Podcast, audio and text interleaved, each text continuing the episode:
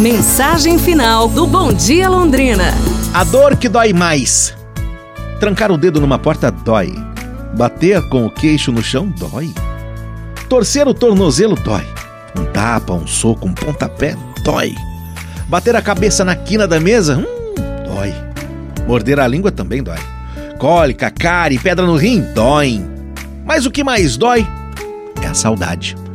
Saudade de um irmão que mora longe, saudade de uma cachoeira da infância. Saudade do gosto de uma fruta que não se encontra mais. Saudade do pai que já morreu. Saudade de um amigo imaginário que nunca existiu. Saudade de uma cidade. Saudade da gente mesmo, que o tempo não perdoa. Dói essas saudades todas, mas a saudade mais dolorida é a saudade de quem se ama. Saudade da pele, saudade do cheiro dos beijos, saudade da presença e até da ausência consentida. Você podia ficar na sala e ele no quarto sem se verem, mas sabiam-se lá.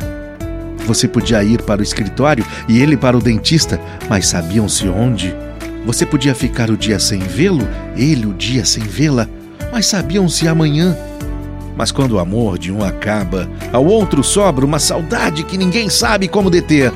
Saudade é não saber. Não saber mais se ele continua se gripando no inverno, não saber mais se ela continua pintando o cabelo de vermelho, não saber se ele ainda usa a camisa que você deu, não saber se ela foi na consulta com o dermatologista como prometeu.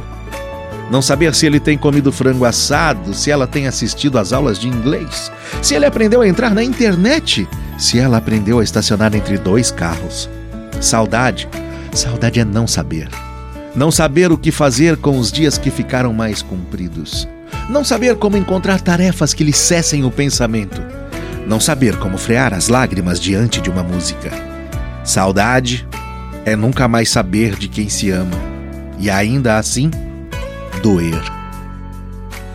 É isso, pessoal. Amanhã a gente se fala. Um abraço, saúde e tudo de bom!